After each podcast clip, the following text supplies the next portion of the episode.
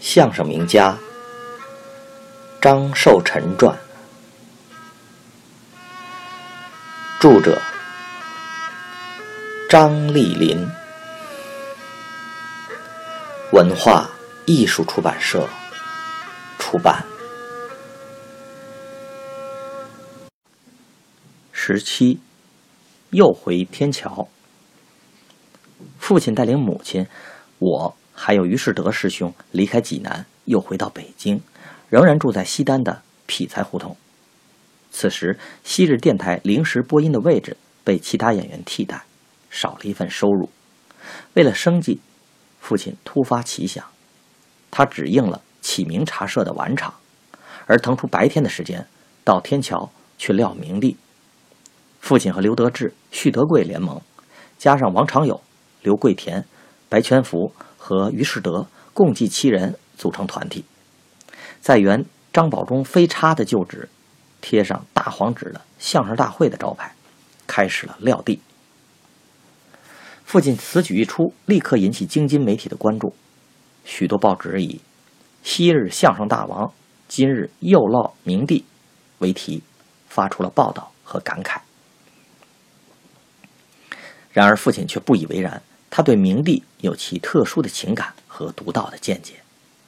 他走红时，经常以串门的名义去明帝票演，以回味、重温明帝的生活。他认为，相声演员艺术的高低不应该以剧场和明帝作为划分等级的标准。一些演员不能到剧场演出，只是运气不佳罢了。如必须划分的话，那么明帝演员的能力还要略胜。剧场演员一筹呢。天气变化无常，观众流动无序，全凭的是一张嘴。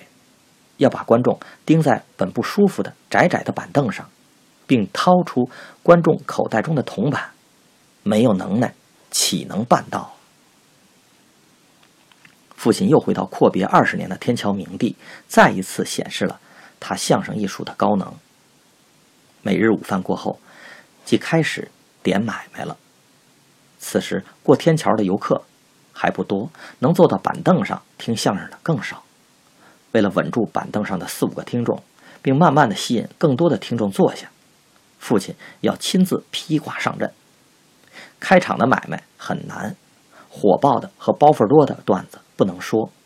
演员此时无论卖多大力气，因无联动效应，很难将观众逗笑。而索然无味的段子也不能说，板凳上仅有的几位听众越听越无兴趣，也会渐渐离去。为此，父亲开场时多选用一些有人物、有人情、包袱不多且有滋有味的单口段子，如画蜡签儿、五仁义、道光吃热汤面等等，逐渐将观众引入佳境。待气氛活跃了，阵脚稳住了，观众。有三十来人的时候，父亲在下场休息。可是他却不离开场地，在刘德志、徐德贵等演员轮番表演时，他始终端坐在台桌后面，犹如一位临场督战的将军，神情凝聚地注视着场内发生的一切情况。不要小觑父亲用的这一招，这是他匠心独具、精心策划的一项战略措施。这样做不仅能起到压阵助威、稳定军心的作用，而且迎合了观众期盼他随时都可能再次上场演出的心理。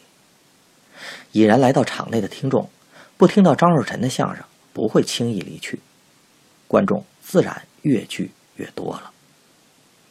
到午后三四点钟，听众的人数达到饱和状态，凳子上坐满了人，凳子后面也站满了人。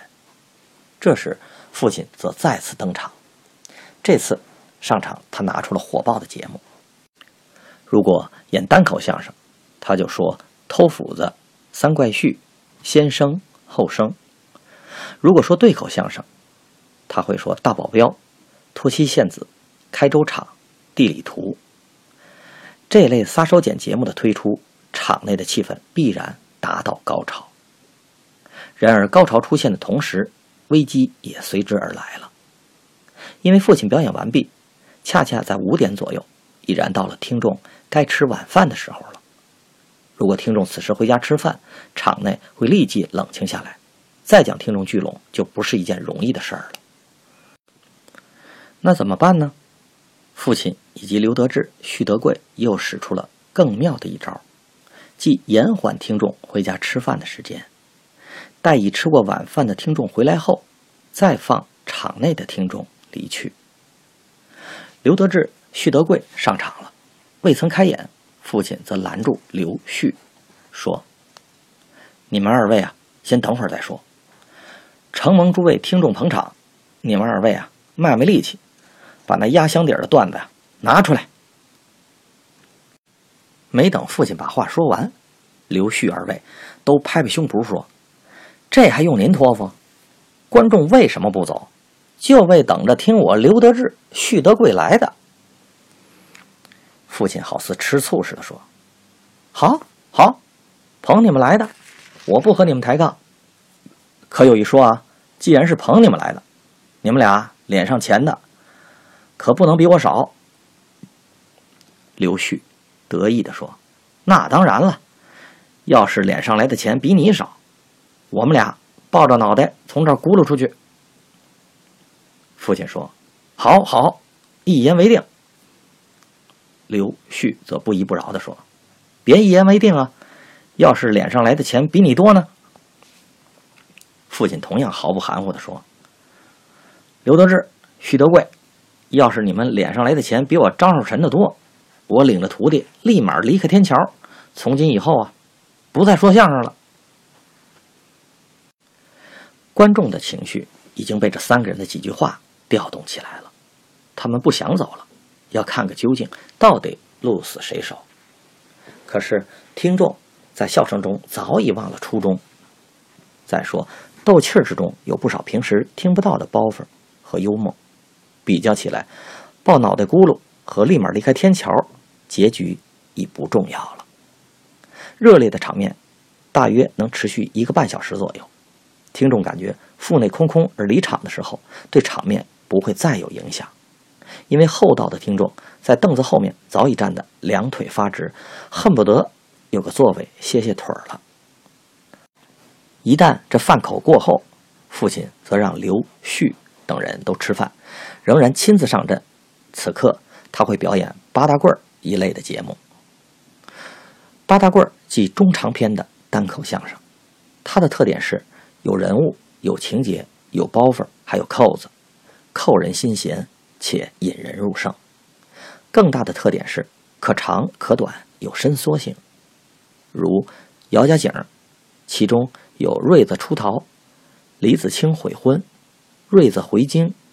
瑞子参军、瑞子完婚，以及赵三丰抢亲、祁御史断案等多处情节故事，父亲则利用这一特点，调节听众数量和场内的气氛。如高潮未至，他可再表演一节；反之，则戛然而止，立即收场，然后把场子交给刘旭等人，自己再去吃饭。后经刘旭等人的继续努力，晚场演出。也可在不松年的热烈气氛中圆满结束了。父亲在天桥明地的业务非常的好，观众群稳定，还有一些坐洋车、穿大衣长衫的张士臣相声迷经常光顾明帝，每日的收入比之剧场只多不少。父亲晚年回忆起这段时间的明帝生活时，是很得意的。